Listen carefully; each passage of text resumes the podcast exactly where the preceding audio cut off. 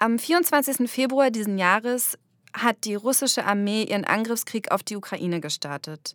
Seitdem wurden zahlreiche Menschenrechtsverletzungen, extreme Gewalt, Mord und Flucht dokumentiert.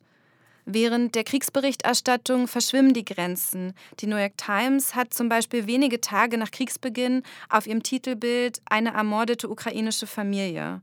Man kann ihre Gesichter erkennen. Der noch lebende Vater bzw. Ehemann hatte der Veröffentlichung angeblich zugestimmt. Doch dürfen Medien das? Nicht juristisch, sondern moralisch.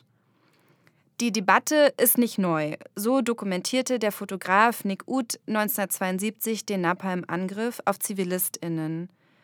Das heute ikonische Foto der Kinder, die vor einem Bombenangriff fliehen, trat eine größere Debatte über den Kriegseinsatz der USA im Vietnamkrieg los. Mit Blick auf die Ukraine ist es momentan so, dass ich ständig Bilder von Leichen in meine Timeline gespült kriege. Ich bin Julia Trippo und war vor ein paar Wochen selber als Journalistin an der Grenze zur Ukraine. Die Bilder, die ich da gesehen habe, lassen mich nicht mehr los. Aber auch das Verhalten einzelner Kolleginnen hat mich, vorsichtig formuliert, irritiert. Deshalb frage ich mich, was ist erlaubt und wie weit dürfen Journalistinnen bei der Kriegsberichterstattung gehen? Um das herauszufinden, habe ich mir heute einen Gast eingeladen.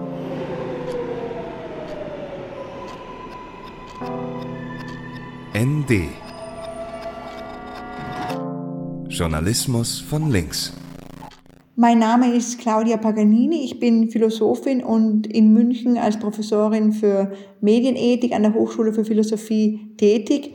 Neben meinem Forschungsschwerpunkt Medienethik mache ich auch Tierethik, Medizinethik Umweltethik, aber eben hauptsächlich Medienethik. Und ähm, jetzt werden sich vielleicht manche fragen, was Medienethik denn überhaupt ist.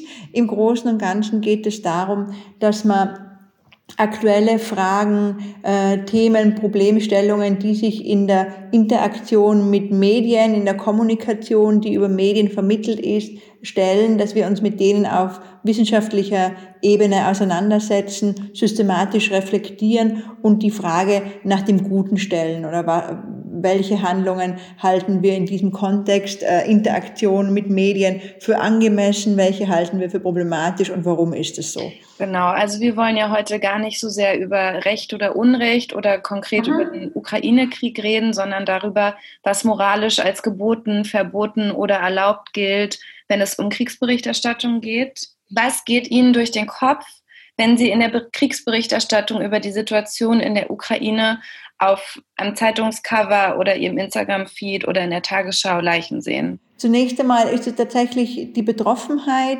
Das ist jetzt praktisch der ganz unwissenschaftliche Zugang so spontan. Ja, also es ist ähm, ja, ich mache mir bewusst, wie schrecklich das ist, was, äh, was da passiert, wie es den Menschen wohl so geht, soweit man das halt von außen überhaupt sich vorstellen kann.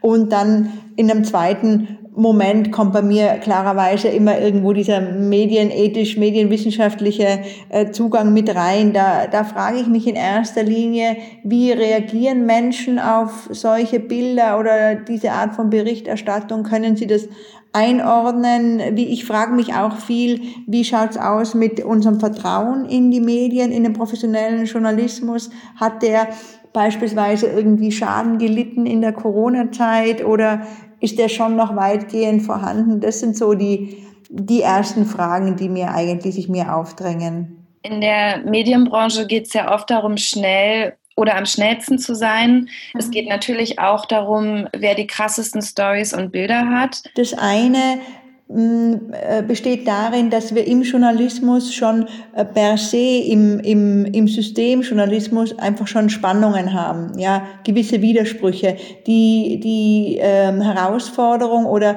das ähm, Verlangen, dass möglichst schnell, möglichst ähm, umfassend und ähm, berichtet werden soll, steht schon in einem Spannungsverhältnis zu einer gründlichen Recherche beispielsweise zum Abwägen, dann aber auch die nicht, äh, nicht, es ist keine ethische Form, Forderung, aber einfach am Markt äh, äh, logische Forderung, Auflagen zu erhalten oder gar zu erhöhen, dass Menschen Beiträge lesen, hören. das führt wiederum darum, dass, dass äh, ein gewisser Trend in Richtung drastische, schockierende Bilder, Berichterstattung da ist, der auch wiederum in einer Spannung steht zur Wertschätzung gegenüber dem Berichtsobjekt, Schützen von Privatsphäre und so weiter. Also wir haben da von vornherein eine ganze Reihe von Spannungen, äh, mit denen sich die einzelne Journalistin, der einzelne Journalist ähm, konfrontiert sieht und da irgendwo versuchen muss, an, an einen Weg zu gehen. Und das ist alles andere als einfach. Und die Situation wird, denke ich, gegenwärtig durch ähm, Social Media noch verstärkt, weil ähm, auf Social Media bekommen die Menschen die Berichte praktisch in, in Echtzeit geliefert.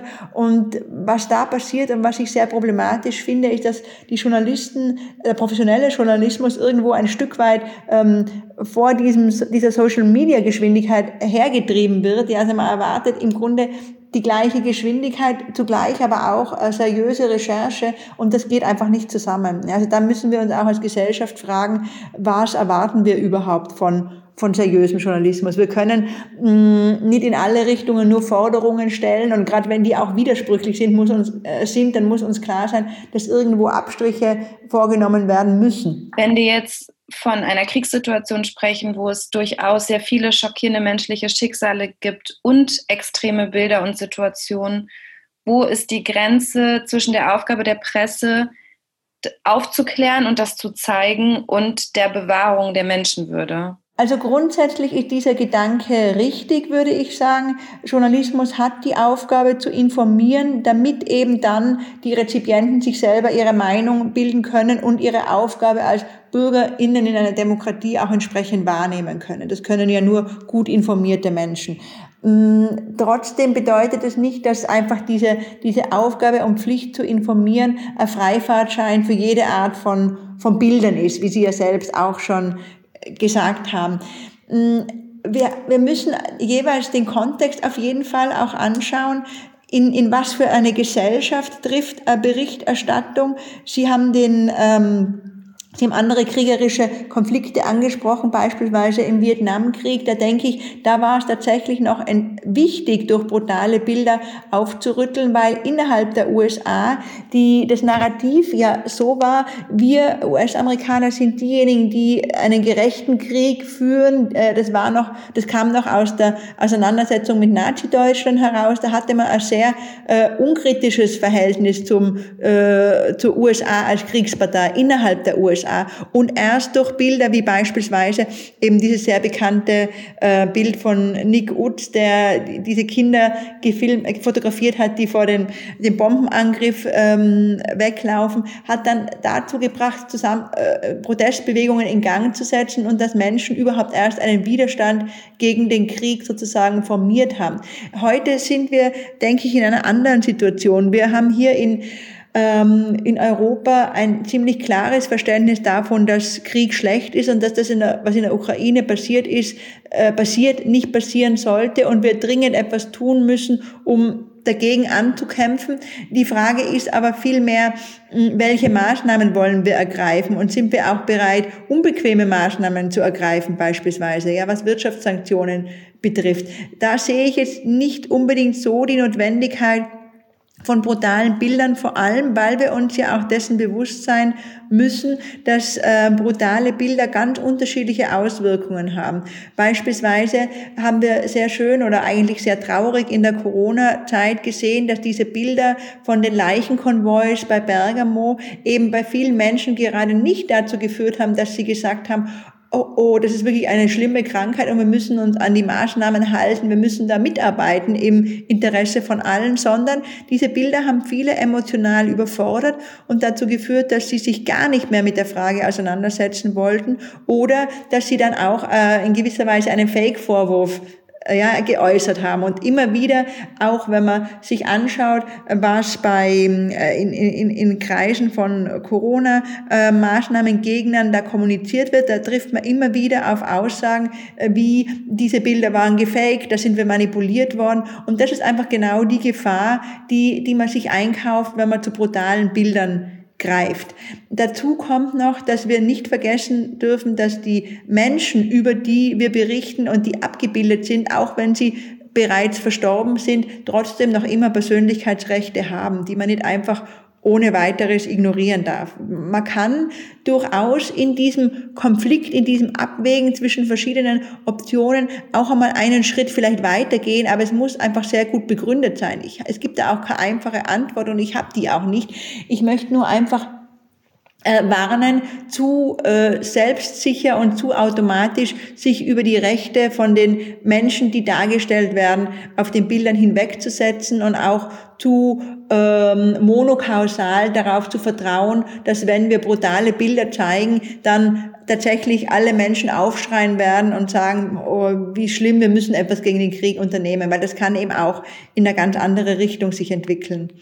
Was würden Sie denn sagen, ist die Emotion, die durch diese Bilder hervorgerufen wird bei Menschen. Also ich meine jetzt konkret die Bilder aus der Ukraine. Äh, Entsetzen und Mitgefühl, würde ich sagen, sicher aber auch Angst. Wir dürfen nicht vergessen, dass es Menschen gibt, die äh, kriegerische Konflikte erlebt haben. Das sind unsere äh, hochbetagten äh, MitbürgerInnen. Das sind aber auch äh, Menschen, die selbst einen Migrationshintergrund haben und in Deutschland leben. Die werden angetriggert durch solche Bilder. Die werden teilweise bei denen werden teilweise Angstzustände wachgerufen, ganz ähnlich wie sie damals in der konkreten Situation hatten. Und vor allem bei den hochbetagten Menschen müssen wir uns bewusst machen, dass in der Zeit, wo sie ihre Kriegserfahrung gemacht haben, es eben keine Psychotherapie gab, sie niemand aufgefangen hat. Das heißt, die haben diese äh, Erinnerungen aus dem Zweiten Weltkrieg weitgehend völlig unbearbeitet noch irgendwo tief in sich drinnen ähm, schlummern und da arbeiten die auch. Und das, das wird angestoßen. Mm, dann denke ich auf jeden Fall auch ein Stück weit das Gefühl von Ohnmacht. Ja, weil das, äh, die Situation stellt sich dramatisch dar. Andererseits sehe ich nicht, was ich dazu beitragen kann, dass sich etwas verbessert. Und das sind äh, bis jetzt auf die Empathie alles eher negative Gefühle, die, denke ich, eher dazu tendieren, dass man sich abschottet und sagt, na, da nehme ich mich jetzt zurück, damit will ich eigentlich gar nicht mehr zu viel zu tun haben. Und wir sollten eigentlich eher mh, mm, Menschen auch Wege und Optionen zeigen, wie sie sich engagieren können, wie eben diese, diese positive Gefühl der Empathie irgendwo konkret wirksam werden kann. JournalistInnen sind ja meist neben Ersthelfenden und medizinischem Personal und Grenzpersonal eine der ersten Gruppen, die in Krisensituationen mhm. oder in Katastrophen da sind. Ja. Doch Oft sind sie sich ihrer Verantwortung im Umgang mit traumatisierten Menschen und dieser psychologischen Komponente nicht bewusst. Mhm. Was wären denn Ansätze für Redaktionen, Menschen, JournalistInnen mehr zu schulen? Was meiner Meinung nach wichtig wäre, wäre Kenntnisse zu vermitteln in Richtung Krisenintervention, Krisenkommunikation, dass man auch lernt zu verstehen, wie Krisen funktionieren, weil der Punkt, den, den Sie ansprechen, der ist ganz wichtig. Immer wieder hört man das Argument, die Betroffenen oder Angehörige der Verstorbenen, die haben ja eingewilligt, ja, dass diese Bilder gezeigt werden zum Beispiel. Nur kann man da nicht von einer wirklich autonomen Entscheidung sprechen, weil die Menschen in solchen äh, Sondersituationen sind. Die sind emotional so so am, am Rand dessen, was, was sie überhaupt noch ertragen können, dass man da natürlich nicht davon ausgehen kann, dass sie eine rationale, autonome Entscheidung treffen. Das ist ja eben der Grund, warum man in den journalistischen Kodizes das sogenannte Witwenschütteln regelmäßig gefunden hat, über das man heute jetzt nicht mehr mit dem äh, Fachbegriff spricht, aber in anderen Kontexten. Nicht? Also wir wissen, dass Menschen in einer besonders belasteten Situation auch eher bereit sind, sehr intime Dinge zu erzählen, preiszugeben, die sich dann klarerweise gut vermarkten lassen, aber die, ähm, wo die betroffenen Personen längerfristig oder im Nachhinein das vielleicht bereuen werden, diese Dinge zu sagen. Und da brauche ich einerseits ähm, brauche ich einerseits JournalistInnen, die auch bereit sind, eben zum Beispiel auf einen ökonomischen Vorteil, auf einen Vorteil, sich in der, im eigenen Betrieb ein besseres Standing zu verschaffen, zu verzichten in, das, in der Situation zugunsten von dem Respekt gegenüber dem Berichtsobjekt. Aber es muss mir auch klar sein, dass wir Systeme schaffen müssen, in denen eben solches verantwortliches journalistisches Handeln auch gefördert und belohnt wird und nicht, dass der Einzelne oder die einzelne Journalistin, die eben äh, verzichtet auf eine sensationsorientierte Berichterstattung und äh, darauf verzichtet, die Emotionen von den betroffenen Menschen auszubeuten, dann eben gerade keinen Nachteil hat, sondern zumindest die gleiche Situation wie ein anderer Journalist, Journalistin oder vielleicht sogar einen gewissen Vorteil. Also da müssen wir beim System auch ansetzen. Ähm, wir können nicht einfach darauf warten oder hoffen, dass äh, oder empfehlen den einzelnen JournalistInnen, dass sie sich wie moralische Helden verhalten sollen. Und wir brauchen eben meiner Meinung nach auch eine, eine Schulung in Richtung Krisenkommunikation und Krisenintervention. Nicht zuletzt, weil auch durch falsches Fragen, selbst wenn man das später dann nicht verwertet in einem Bericht, durch falsches Fragen können Traumatisierungen auch noch verstärkt werden. Ja, jetzt, wir haben jetzt momentan diese Kriegssituation, ähm, da wird es leider wohl auch zu sexualisierter Gewalt kommen. Äh, wir haben auch andere äh, Krisensituationen, wo wir wissen, dass es massiv zu sexualisierter Gewalt gekommen ist und gerade da macht auch das Fragen und das Reden einen großen Unterschied. Und es gibt allmählich Initiativen in diese Richtung, aber ich denke, wir sind da noch sehr am Anfang. Ich war ähm, vor ungefähr zwei Monaten an der polnisch-ukrainischen Grenze und habe dort einen Helfer kennengelernt. Mhm. der hat am Anfang sehr kritisch auf uns reagiert und hat mir dann später erzählt, dass zu Beginn des Krieges JournalistInnen an die Grenze gefahren sind und dort ein Feuer gelegt haben, um mhm. krassere Bilder von der Grenze zu bekommen. Okay. Ja. Das hat ihn halt sehr misstrauisch gegenüber PressevertreterInnen gemacht, kann moralisch, als moralisch verstandenes Fehlverhalten ähm, zu noch größerem Misstrauen in die Medien führen?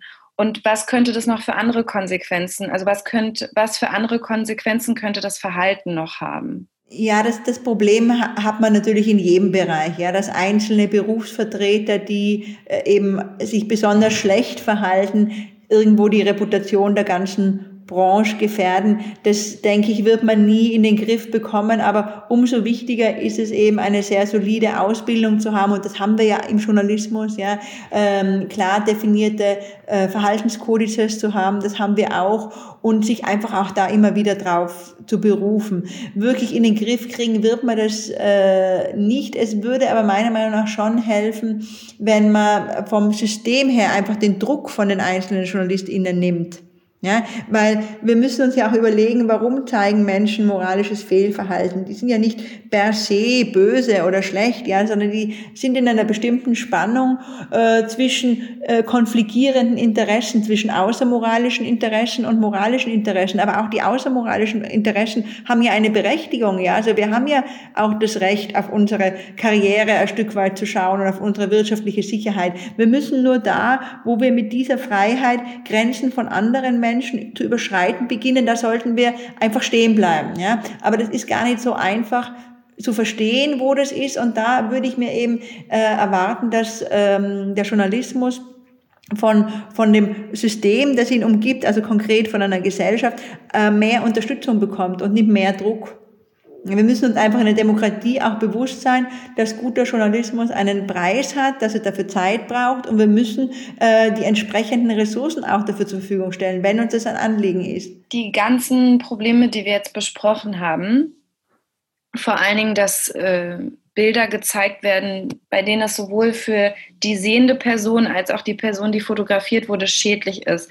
Könnte man das auch mit Triggerwarnungen auffangen und könnte es nicht aber auch passieren, dass Menschen abstumpfen, wenn man zu viele Triggerwarnungen ausspricht? Ja, beides ist der Fall. Also es macht sicher Sinn, Triggerwarnungen einzusetzen bei äh, Menschen, die schon eine hohe Medienkompetenz mitbringen. Ja, und es gibt diese Menschen. Ich habe das jetzt auch immer wieder als Reaktion auf verschiedene Interviews mitbekommen dass mir Menschen gesagt haben, sie wissen, dass sie äh, von Bildern sehr belastet werden, besonders auch von, von Filmausschnitten, von bewegten Bildern und sie versuchen das deswegen bewusst zu vermeiden, gerade wenn sie Triggerwarnungen finden und sich eher die informativen Textpassagen rauszusuchen. Aber das sind Menschen, die schon eine sehr hohe Medienkompetenz mitbringen. Bei anderen mit einer niedrigeren äh, Medienkompetenz kann die Triggerwarnung vielleicht sogar ein Anreiz sein. Ah, da gibt's was besonders Grausliches zu sehen. Ja, wir haben ja auch alle so ein bisschen einen voyeuristischen Anteil und die Frage ist, wie gut können wir mit dem umgehen?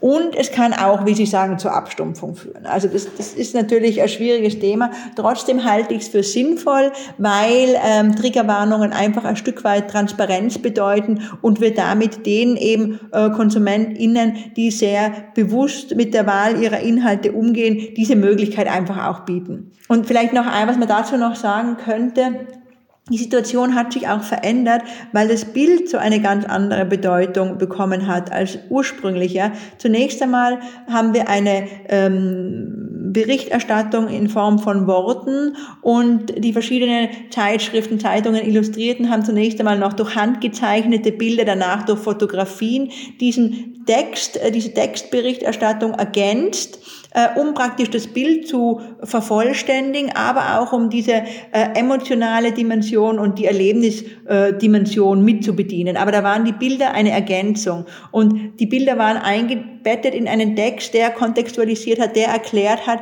der auch geholfen hat, die Bilder zu verarbeiten.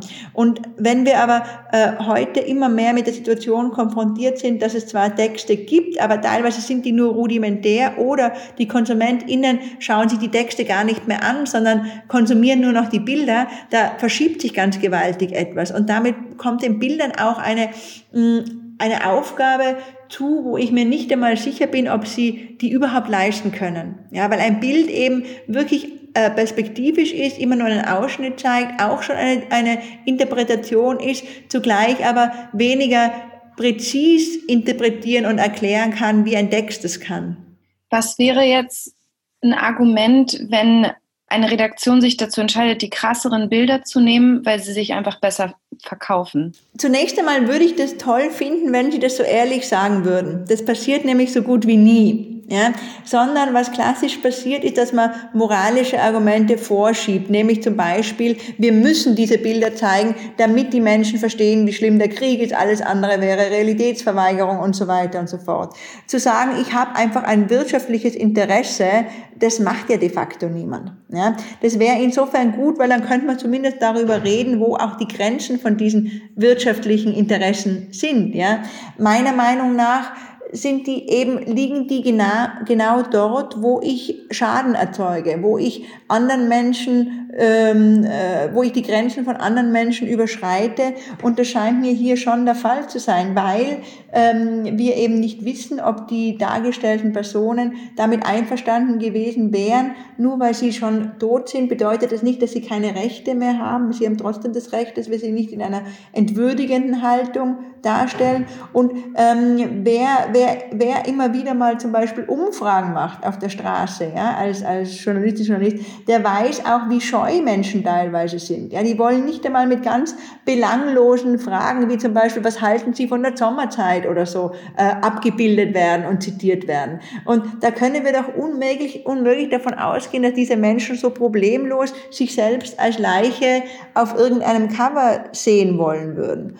Und ähm, das ist mal eben die erste Grenze, die überschritten wird. Und dann wird eben auch die Verantwortung gegenüber dem Publikum nicht wahrgenommen, weil wir tatsächlich ein, ein, ein vulnerables Publikum haben. Das sind ganz junge, das sind Menschen mit Kriegserfahrung oder überhaupt mit Gewaltthemen. Und ähm, da müssen wir uns auch äh, fragen, welche Bilder kann man denen zumuten. Also ich denke, moralisch rechtfertigen lässt sich das gar nicht. Es wäre aber schon hilfreich, wenn man eben diese, äh, dieses ökonomische Interesse klar thematisieren würde, weil dann kann uns das weiterführen zu der Debatte, ähm, was können wir als Gesellschaft dazu beitragen, dass Medien eben solche ökonomischen Interessen nicht verfolgen müssen.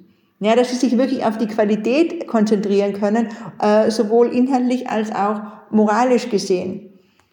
Nur solange eben die wahren Beweggründe nicht einmal thematisiert werden, sondern moralische äh, vorgeschoben werden, ist es einfach schwierig. Danke, Frau Professorin Paganini, für das Gespräch. Wenn ihr noch mehr Podcasts hören wollt, klickt auf dasnd.de slash podcasts. Folgt uns auf Spotify, iTunes und überall, wo es Podcasts gibt und unterstützt unsere Arbeit unter dasnd.de slash support. ND.